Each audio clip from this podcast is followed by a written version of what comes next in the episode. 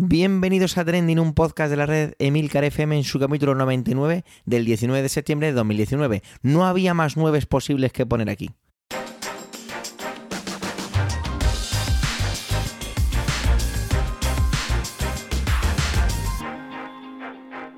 Trending es un podcast sobre lo que pasa, lo que ocurre, sobre las noticias que pueblan las redes sociales. Todo ello con opinión y siempre con ánimo de compartir. Por ello somos varias voces, aunque yo, Javier Soler, haga un poco de presentador. Trending es tu podcast de noticias semanal. Adelante.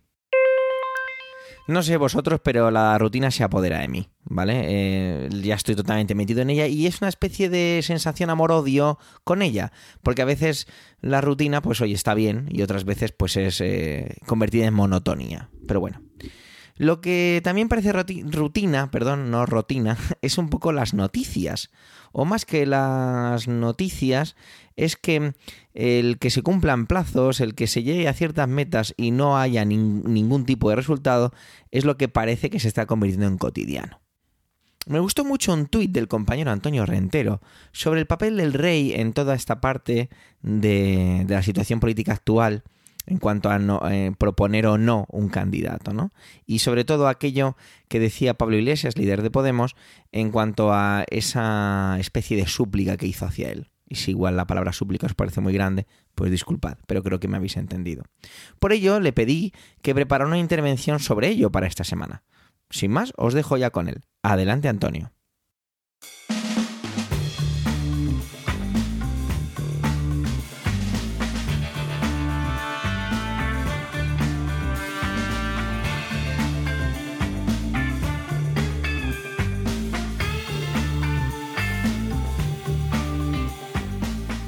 Saludos, soy Antonio Rentero del podcast Preestreno y esta semana en Trending no voy a hablaros ni de cine ni de series de televisión. En su lugar os voy a hablar de las dificultades para formar gobierno en España, de cómo eludir responsabilidades y de cómo tratar de que aparezca otro como responsable de incapacidades propias. Primero quiero hacer una cita, una cita del profesor Carlos Rodríguez Brown, economista a quien seguro que, algunos podáis, podéis conocer como tertuliano en diversas eh, emisoras de radio o a través de sus conferencias o libros.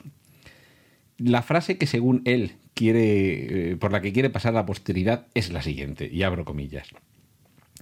El mejor amigo del hombre no es el perro, es el chivo expiatorio. Y cierro comillas.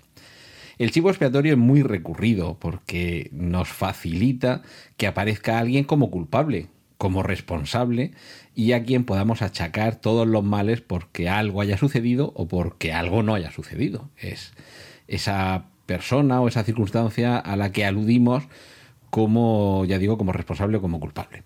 Estamos en España sin gobierno, o por lo menos con un gobierno en funciones, un gobierno temporal. Los resultados de las últimas elecciones generales no arrojaron una combinación clara para formar gobierno y todavía estamos arrastrando las negociaciones en las que algunos partidos, el que ganó las elecciones, el Partido Socialista con Pedro Sánchez al fondo, y, o al frente, mejor dicho, y, sobre todo eh, Unidas Podemos, con Pablo Iglesias como líder, están tratando de acomodar unas exigencias mutuas, endógenas y exógenas, entre sus propias filas, pero también a sus hipotéticos socios de gobierno, que no parecen fácilmente resolubles hay una combinación que la aritmética parlamentaria eh, nos podría mostrar como la fórmula perfecta para un gobierno estable y con una mayoría muy razonable, que sería la unión de fuerza electoral promulgada por el Partido Socialista Obrero Español y por Ciudadanos. Ambos grupos, si unirán fuerzas, cuentan con diputados más que suficientes para una mayoría absoluta, holgada y sobrada pero en la campaña electoral y previamente a ella, el líder de Ciudadanos, Albert Rivera, ya dijo por activa, por pasiva, por perifrástica, que nunca se aliaría con un PSOE liderado por Pedro Sánchez, como también en las anteriores elecciones dijo que nunca se aliaría con un Partido Popular presidido o con un gobierno del Partido Popular presidido por Mariano Rajoy. Sin entrar en las razones para una y otra postura, lo cierto es que las mantuvo y las defendió, pero con matices. Y los matices eh, llegarían con la situación en la que estamos ahora. Y es que, aunque hay quien ha pedido a Albert Rivera que claudique de su postura, él considera que sería una traición a su promesa electoral el tratar de favorecer un gobierno presidido por Pedro Sánchez.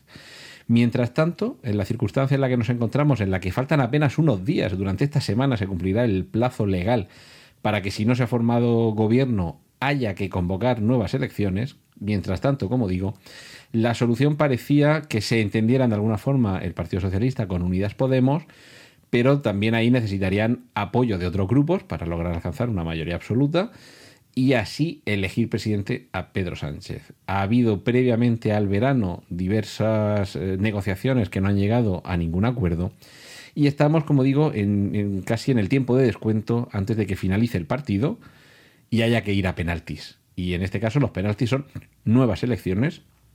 Serían, si no recuerdo mal, las creo que las terceras elecciones generales en cuatro años y o las cuartas en cuatro años, me parece. Eh, estoy hablando de memoria, es posible que me patine uno, pero vamos, quiero decir que se supone que los periodos electorales, las legislaturas, duran cuatro años. Deberíamos tener gobiernos que cumplieran y si no alcanzan los cuatro años, vamos a poner tres años y medio y que se convoquen las elecciones algunos meses eh, antes de cuando tocaría.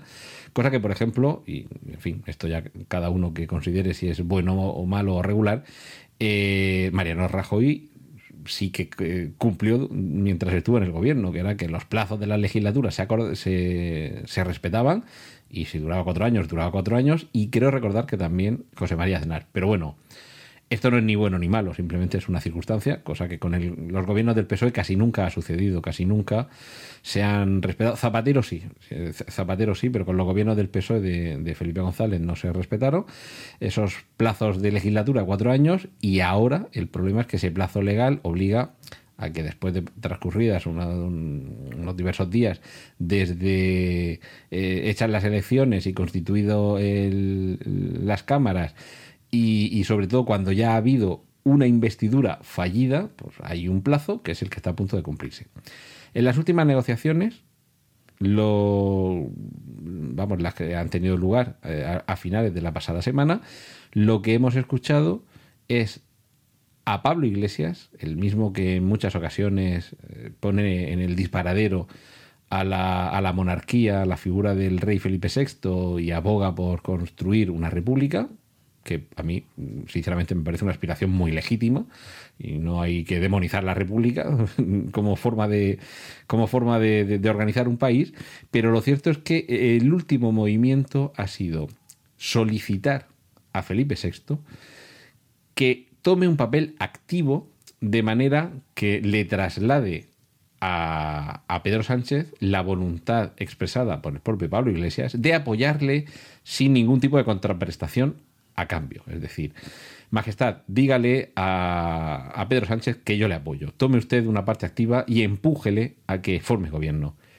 La Constitución impide esto. Es decir, Pablo Iglesias lo que está haciendo es valerse de una personalidad que nuestra Constitución establece como de arbitraje y moderación neutral para que tome partido. Es decir, quiere que una figura que debe permanecer completamente ajena a los tejemanejes políticos, tome partido activo con la única razón, creo yo, de poder achacarle la culpa de que esto salga mal. Pues esa es la única reflexión que a mí me queda.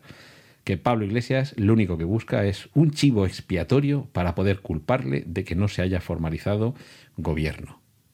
Nada más por esta semana. Un saludo a Antonio Rentero y os dejo que sigáis disfrutando con los contenidos de mis compañeros aquí en Trending. Antes de ayer por la tarde saltaba como una especie de tsunami en los medios de comunicación, evidentemente en redes sociales se hizo enseguida eco, las declaraciones de Pedro Sánchez, ¿no? El presidente en funciones.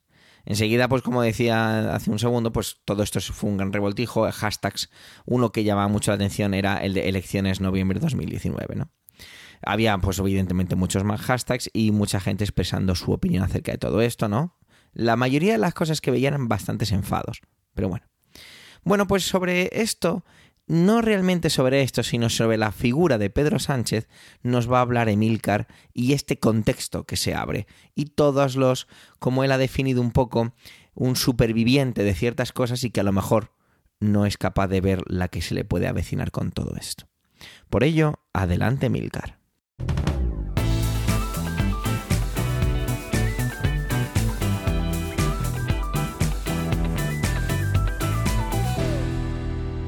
Antes de empezar este comentario, quiero dejar clara una cosa, y es que eh, yo he votado al PSOE en todas las oportunidades que se me han dado en los últimos, creo que dos o tres años. Y como ya sabéis, han sido bastantes las oportunidades. No solo he votado al PSOE, sino que podría definirme mm, como sanchista, ¿no? Como fan, seguidor eh, de Pedro Sánchez, que ha asumido su liderazgo, su mm, mandato y para mí es el presidente del gobierno ideal y todas esas cosas. Todo esto lo digo no por presumir de sanchismo, sino para que quede clara cuál es mi postura y si esta sección me sale todo lo, digamos, todo lo centrada, todo lo imparcial que yo quiero, que se me reconozca adicionalmente y si eh, en un momento dado veis que me escoro hacia el sanchismo demasiado, bueno, que podáis atribuirlo también a, mis inclinaciones políticas. Pero yo no vengo hoy aquí a, defender a capa y espada al presidente en funciones, eh, sino mm, a enfocar su fenómeno desde tu punto de vista. Porque lo más fascinante de Pedro Sánchez no es ser su seguidor, no es ser eh, votante suyo, ¿vale? No ser partidario suyo y tampoco es ser todo lo contrario, detractor, acérrimo, de los que hablan que Sánchez quiere partir de España, la banda de Sánchez, el sanchismo, todas estas cosas tan, tan tremendas, ¿no? Lo realmente fantástico de Sánchez es ser capaz de dar un paso atrás y observar su fenómeno desde fuera, que es lo que yo voy a intentar ahora. Os recuerdo que Sánchez fue nombrado secretario general del PSOE sin mucho convencimiento, más o menos, eh, luego se dijo por parte de determinados elementos del aparato que lo habían puesto ahí como un tonto útil. Oye, mira, este que está por aquí, venga, vamos a ponerlo de presidente, de secretario general y ya se nos ocurrirá otra cosa un poco más adelante, ¿no? Luego el hombre pues va avanzando, va obteniendo resultados malos, bastante malos, por cierto, es decir, pues, casi seguramente los peores en la historia del PSOE, pero el tipo aguanta ahí con su mensaje y está haciendo sus cosillas. Llega un momento dado en que, bueno, pues eh, parece ser que le toca abstenerse, ¿no? Le toca abstenerse para que Rajoy sea presidente en una petición de, eh, digamos, de, ambiente, digamos, de conciencia institucional muy parecida, por cierto, a la que hoy en día el propio Pedro Sánchez le pide al PP y a Ciudadanos, ¿no? Para favorecer la estabilidad. Claro que en aquel entonces Pedro Sánchez tenía fácil eh, negarse, y así lo hizo, ¿no? No es no, porque el gobierno de Mariano Rajoy estaba empapado por la corrupción. Esto no es algo que ahora mismo adorne, si es que se puede decir que adorna algo, a Pedro Sánchez, pero bueno, básicamente, desde el lado de la barrera que lo miren, la situación puede, puede ser la misma. Como el hombre se negó, pues desde el partido, desde el, desde el aparato, desde la, parte, digamos, más, eh, más antigua del partido, pues lo ejecutaron sumarísimamente porque ellos entendían, ellos, el IBEX 35, pues, quien vosotros queráis, que había que nombrar al presidente Rajoy en pos de la estabilidad y de todas esas cosas. El tipo dimitió, no se sentó en su escaño a emitir aquel voto, eh, ya os digo que fue cesado mm, como secretario general, un golpe de Estado en toda regla, y, eh, dicho por él mismo, se cogió el coche y se echó a la calle, ¿no? Se echó a las carreteras españolas para reconquistar su partido, cosa que efectivamente hizo. ¿Vale? Es decir, el partido lo echa, el aparato del partido lo echa y él consigue ser nombrado secretario general. Vuelve a estar sentado, bueno, no, no llega a estar sentado, seguimos teniendo ochenta y pocos diputados, ¿vale? Él en esos momentos no es diputado y en esos momentos sale la sentencia que condena al PP mm, por corrupción, así abreviando muchísimo, y el tipo desde fuera del Congreso consigue ganar una moción de censura y ser nombrado presidente del gobierno en funciones. Esto ya de normal, insisto, dando un paso atrás, tanto si sois pro Sánchez como yo, como si sois anti-Sánchez, esto ya es para sacarse el sombrero. De hecho, en muchas ocasiones, en mis intervenciones en trending, hablando de Teresa May, la he llamado la Pedro Sánchez británica, ¿no? Porque parecía que también era capaz de sobrevivir golpe tras, golpe y seguir en pie. Cosa que, eh, lamentablemente, para ella, evidentemente, al final no fue, no fue así. Bueno, pues no contento con todo esto y con haberlo glosado en un libro que también ha resultado polémico, que se llama Manual de Resistencia. No he leído el libro, pero desde luego el título no puede ser más adecuado si lo que hace es glosar todo esto que hoy os he contado en apenas 3-4 minutos. Bueno, por si todo esto no fuera eh, suficiente, ahora Pedro Sánchez va a hacer el más difícil todavía. ¿no?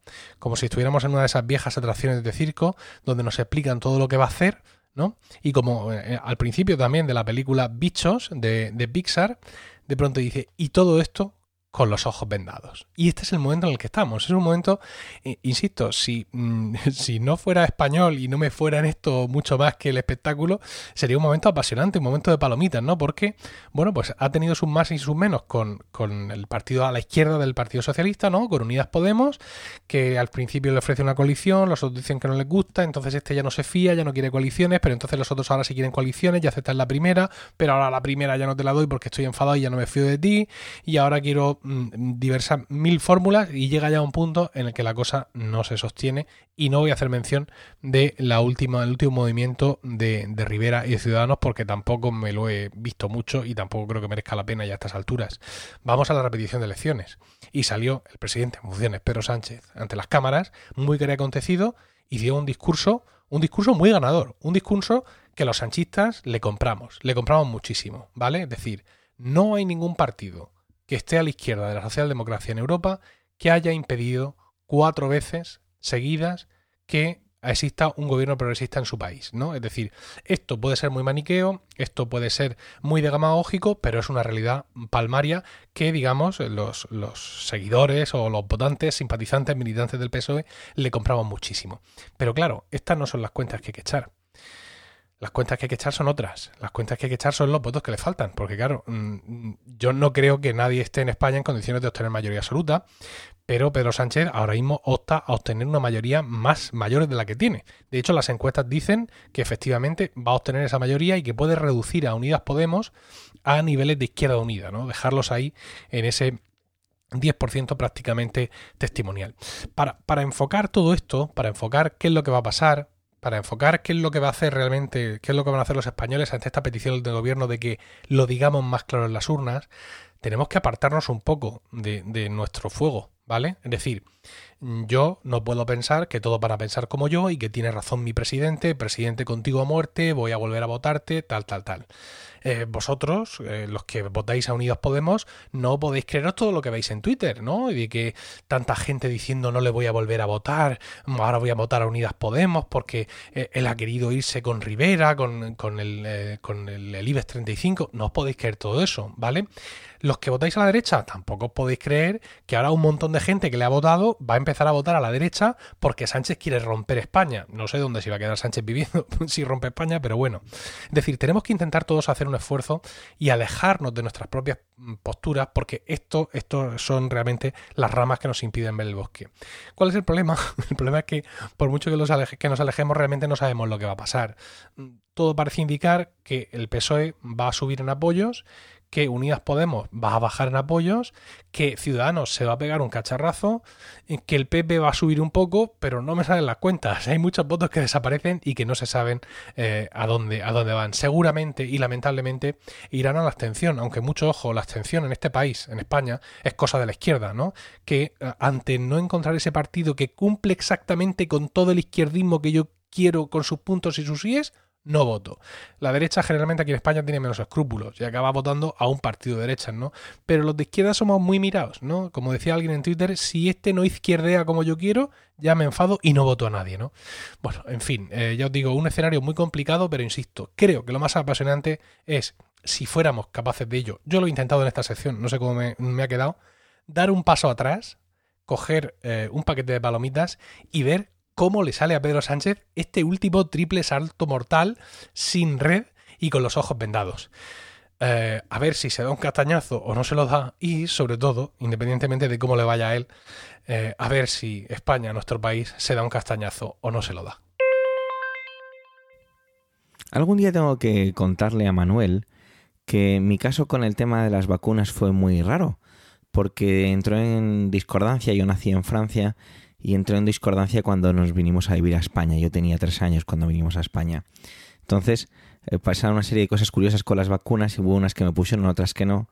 Y fue, fue bastante curioso. De hecho, yo pasé la varicela como a los 12 años, creo recordar.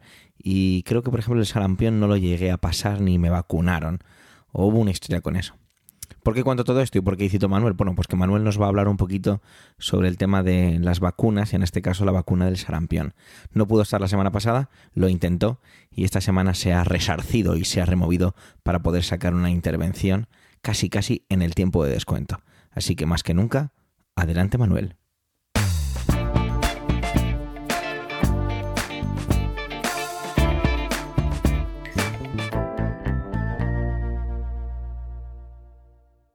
Hola oyentes, hola equipo trending. Qué alegría volver después del verano a encontrarme con vosotros. Bueno, voy a hablar de esta vacuna del sarampión que algunos que estamos en esa edad que recomienda el Ministerio de Sanidad, pues eh, tenemos que ponernos. Y es que recientemente el Ministerio de Sanidad ha establecido en su calendario de vacunación pues que todos los nacidos a partir de 1970 que no se hayan vacunado o no hayan padecido el sarampión deben acudir a su centro de salud para ser vacunados. Esta medida de sanidad está tomada de acuerdo con la recomendación de la Sociedad Española de Epidemiología. Eh, porque bueno dice que eh, se deben vacunar quienes tengan entre 30 perdón entre 40 y 50 años si no están seguros de haber recibido las dos dosis necesarias de la vacuna y no han tenido el sarampión. Y por qué por qué es esto bueno pues la Organización Mundial de la Salud la OMS ha avisado del aumento de casos de sarampión en Europa eh, bueno, desde 2018 y especialmente durante 2019, pues eh, las cifras han ido en, eh, en, un crecimiento bastante importante, ¿no?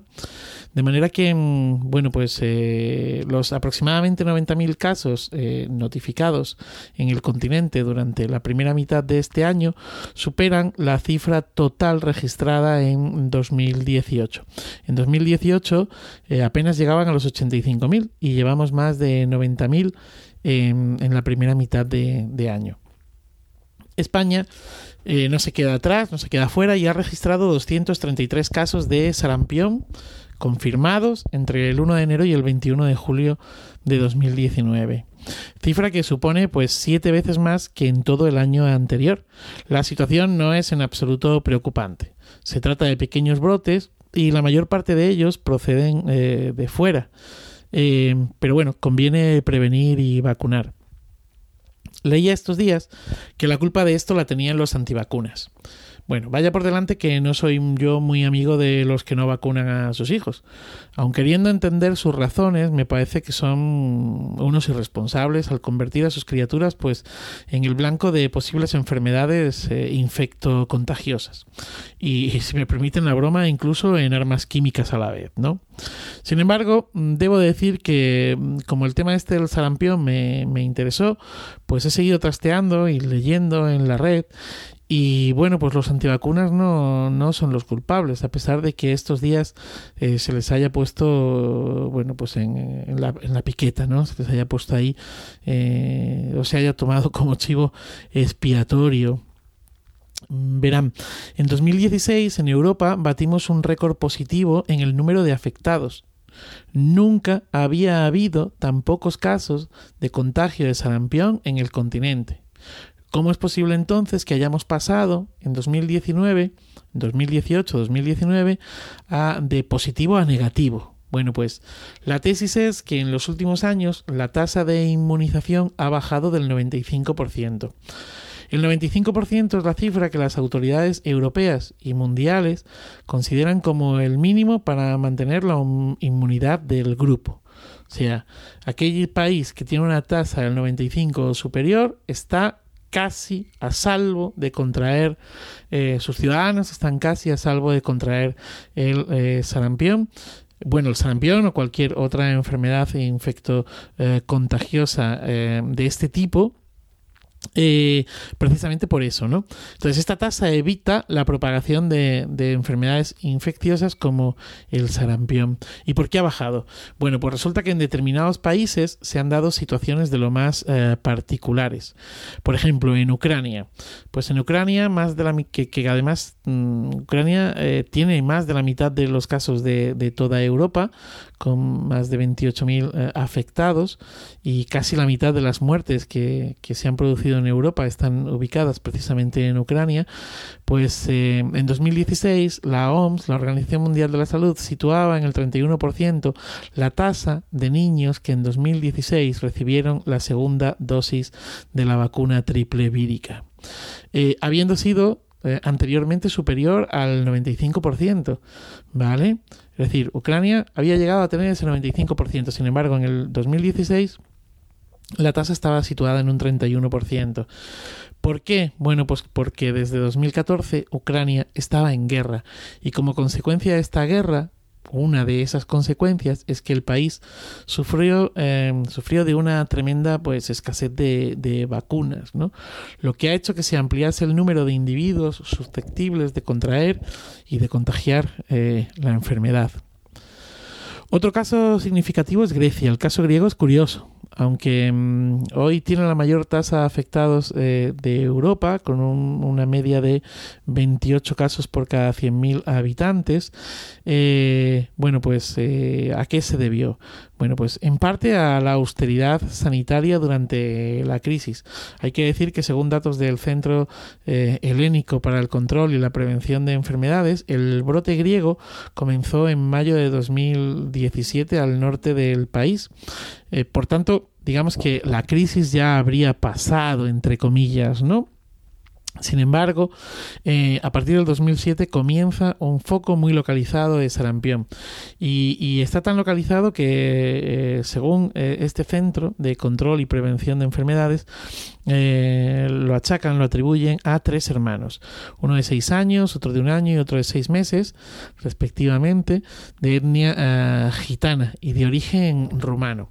La enfermedad ha acabado afectando a todo el país y estos tres primeros casos son representativos porque a día de hoy, em, de los 3.150 casos de sarampión, el 61% son gitanos. En muchos casos son extranjeros además. La edad media de los afectados por sarampión en esta epidemia en Grecia es de 8 años. Es decir, ha afectado principalmente a niños a partir pues, del, primer día de, vida, ¿no? Em, de los gitanos que han contraído el sarampión en Grecia, el 94% no estaban vacunados y la mayoría viven, vivían, viven en una situación de exclusión eh, social. Por tanto, a la situación de guerra y de austeridad hay que unir también el hecho de la exclusión eh, social. En Italia las vacunas, eh, bueno, pues han generado, eh, o el tema de las vacunas ha generado en los últimos tiempos, en el último año, bastante debate. Por un lado, por las declaraciones de su ministra de Sanidad, que, mm, bueno, parece ser que es eh, titulada en medicina legal y que ella dice que está a favor de las vacunas, pero que es contraria a su obligatoriedad. Y que, bueno, pues esto le ha le ha supuesto pues eh, toda una serie de críticas y por otra serie, por otro lado toda una serie de alabanzas especialmente desde el mundo antivacuna, ¿no?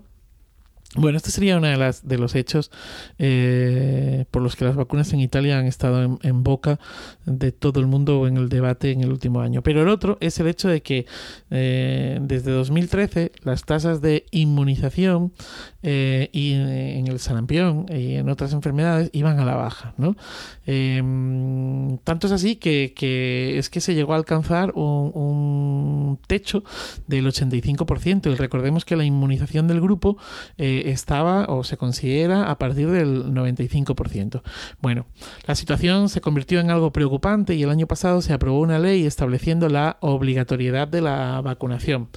Parece que aquí los antivacunas sí que hubieran tenido eco, ¿no? Es decir, si, ha bajado de la manera en la que había bajado eh, esa... Mm, eh, eh, la inmunización y que eh, bueno pues que no se estuviesen poniendo ni primeras ni segundas vacunas y la triple vírica pues no estuviese o estuviese brillando por su ausencia podría ser achacable precisamente al triunfo al eco que de los antivacunas y se les podría echar la culpa. Sin embargo eh, si nos vamos al sarampión, pues la realidad al contagio es otra, o del contagio es otra, puesto que eh, si fuera un tema de antivacunas, los casos de sarampión estarían en edades muy tempranas. Y no es así. La edad media de los afectados en Italia desde 2017 ronda los 27 años. Es decir, que el enfermo italiano de sarampión, el perfil eh, típico, ¿vale? Eh, nace más o menos en 1991. Y resulta que, eh, según su sistema sanitario, pues eh, el año este de 1991 es un año en el que la vacuna del sarampión era opcional y lo que es peor, o es peor desde mi punto de vista, la cobertura del mismo, la cobertura del mismo variaba entre un 9 y un 53%. ¿Vale? Es decir, que como mucho, mucho, eh, el sistema sanitario financiaba el 53% de la vacuna y como poco el 9%. Así que bueno, pues es, es normal que se pueda estar dando también esta situación, ¿no? Aquí a lo mejor la causa eh, sería pues una gestión de la sanidad pública eh, deficitaria. Bueno, Francia. El caso de Francia es muy interesante. Es el tercer país con más casos de contagio tras Italia y Grecia. Es un país que, eh, bueno, pues que es una potencia económica mundial. Por tanto, aquí no hay una cuestión económica. No ha tenido una guerra como Ucrania. Se trata de un país con un sistema sanitario de los más competitivos de Europa. De hecho, la, vacuna, la vacuna del sarampión está en su calendario de vacunación desde 1983. Entonces, ¿qué ha pasado? Pues como decía, es bastante interesante porque a finales de octubre del 2017 comenzó un brote de sarampión y, y lo hizo en la Universidad de Burdeos. Em, eh, lo hizo entre la, población estudiantil. Fueron los estudiantes, ¿vale? Hay que recordar que el sarampión basta con un estornudo para, que se pueda producir eh, el contagio, ¿eh? Entonces, bueno, pues en octubre de 2017 en la Universidad de Burdeos se dan los primeros casos de sarampión, se extiende como la pólvora entre los estudiantes universitarios, luego de ahí pasa a contagiarse la comarca, de la comarca a la región y finalmente acaba contagiado todo el país. O sea, quiere decir que se extiende por todo el país, no que todo el país ha sido contagiado, ¿no? Pobres franceses. Bueno, según los informes de la sanidad francesa, no es que la población no estuviera vacunada, sino que en el 81% de los casos que han contraído la enfermedad eh, no estaba adecuadamente vacunada, es decir, les faltaba la segunda dosis. Y es que esta segunda dosis, esta segunda dosis, eh, igual que desde 1983 se había establecido su calendario de en su calendario de vacunación, pero solo estaba la primera dosis. La segunda dosis se convirtió en algo más o menos obligatorio, recomendable, etcétera, etcétera, a partir de 1996. Bueno, este es un poco el, panorama. Evidentemente, eh, esto no quita, pues, para que eh, los antivacunas, desde mi punto de vista, pues sean eh, preocupantes, ¿no? Pero desde luego no les podemos achacar a ellos esta epidemia de sarampión que padece Europa eh, en los últimos años. Y nada más, si tienen ustedes que vacunarse, pues vacúnense. Si no quieren y no tienen que vacunarse, pues sean felices. Feliz día y feliz vida. Antes de empezar mi intervención, tengo que hacer un poquito de complemento a la última que hice, en la que volvíamos a inaugurábamos esta temporada de Trending la semana pasada y planteaba una pregunta ¿no? sobre el Mundial de Baloncesto y decía que si realmente el ganador de ese campeonato del mundo sería el mejor del mundo. Ahora sería muy oportunista decir que no, que por supuesto, que por supuesto, perdón, no decir que no, sino afirmar que sí, que el campeón del mundo son los mejores jugadores del mundo. Pero no, no, pese a que haya ganado España y me lo haya pasado muy bien disfrutando de este, de este final de campeonato, viendo todos los partidos que se podían ver, o bueno, mejor dicho, que podía llover por horario. Pero no, sigo pensando y sigo manteniendo esa pregunta sobre acerca del deporte, eh, del baloncesto, y quiénes eran y quiénes son realmente los mejores del mundo. Pero sí que es cierto que cuando disfrutaba de esos partidos, ¿no? De las semifinales, de el cuarto y quinto puesto, en todos esos partidos, la propia final, sí que pensaba que quizá, quizá no era tan importante o no es tan importante quién es el mejor del mundo, sino el espectáculo del que disfruté, de ese que hacía gala o del que yo pedía y demandaba. Pero bueno, ya quedó eso ahí. Como maestro de educación infantil, vivo a veces situaciones que pueden parecer un poco evidentes, pero que me llaman la atención. De hecho, muchas veces las esfuerzo para ver qué ocurre. Todo esto viene por... Lo voy a enlazar luego con la noticia en sí, ¿vale? Os voy a poner en situación, ¿vale? Yo soy, como recordaréis, y si es la primera vez que llegáis a Trending, primero gracias, y segundo os cuento, yo soy profesor de psicomotricidad infantil. Y entonces yo muchas veces preparo un circuito, tengo la suerte de tener un gran aula con muchísimos recursos materiales, entonces yo pues preparo un circuito de estos en los que podría, podría rodarse las escenas peligrosas de Indiana Jones o Misión Imposible, ¿vale? Rampas, aros, pelotas, puentes, picas, ladrillos suaves, módulos fungibles. Bueno, la verdad es que hay de todo, ¿vale? Es un festival aquello. Y preparo un circuito potente, ¿no? de los que yo llamo un circuito de que espérate que nos dé tiempo a hacerlo dos veces de lo grande que es y de las posibilidades que tiene.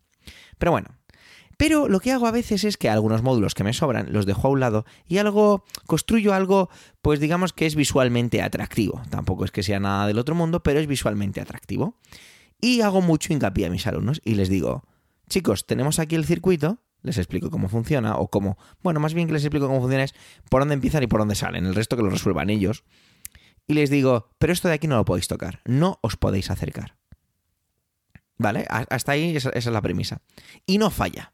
Siempre hay quienes aprovechan, que creen que no miro, para acercarse a esa zona prohibida, incluso tocarla, como la escena de Aladdin, hablo de la película de dibujos ya que la otra no la he visto, en la que no, puedes evitar y te sientes atraído por ese diamante gigante y, lo tocas, ¿vale? Pues se basa un poco en eso.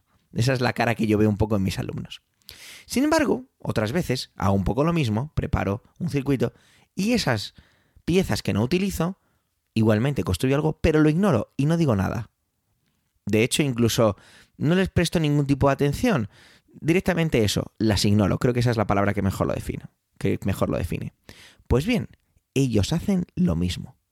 No le prestan atención, ni lo tocan, ni se acercan, lo ignoran. Aquí viene toda esta contextualización. Bueno, pues es que resulta que leí una noticia y pensaba inmediatamente en esto. Y es que el gobierno de los Estados Unidos de Norteamérica ha demandado a Edward Snowden por la publicación de un libro. Se trata de una, autobiografía que Edward ha titulado Vigilancia Permanente.